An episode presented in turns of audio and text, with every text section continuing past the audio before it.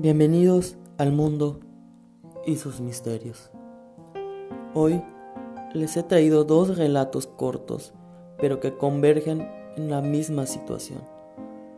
El capítulo de hoy lo he titulado Criaturas o sabuesos de la oscuridad. Escuchemos el primer caso. Todo ocurrió el 27 de enero de este año en una casa de la ciudad de Mérida, en donde un año antes ocurrió un asesinato en la casa de al lado. El relato empieza con una chica saliendo al patio en la noche, cuando de momento ve una cabeza de perro asomarse desde el muro de la casa cual había ocurrido la tragedia antes mencionada. Ella se impresionó porque tendría que ser una criatura muy grande para llegar a asomarse a ese muro y también que desde hace un año, desde, la, desde el asesinato ocurrido, ahí no vive nadie. ¿Acaso este será un caso de la niña perro? Pasemos al segundo caso. Hace muchos años se fue la luz en toda la colonia.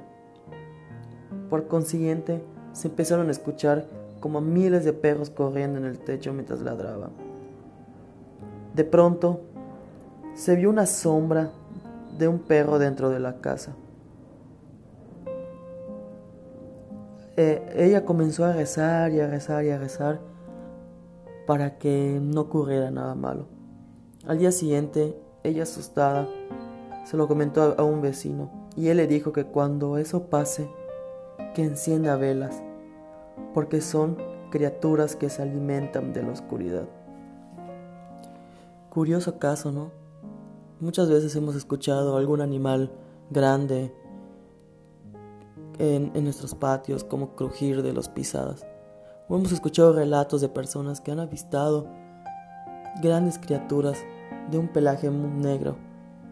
¿Será este acaso criaturas que se alimentan de la oscuridad como dice este caso? ¿Acaso serán sabuesos del infierno? O en verdad son animales reales que aparecen nada más en las noches o con un poco de suerte. Bueno, esto fue el mundo y sus misterios. Espero que te hayan gustado estos relatos cortos. Estaremos hablando de otros otros casos más. Muchas gracias y recuerda que el mundo es un lugar misterioso. Solo tienes que seguir observando.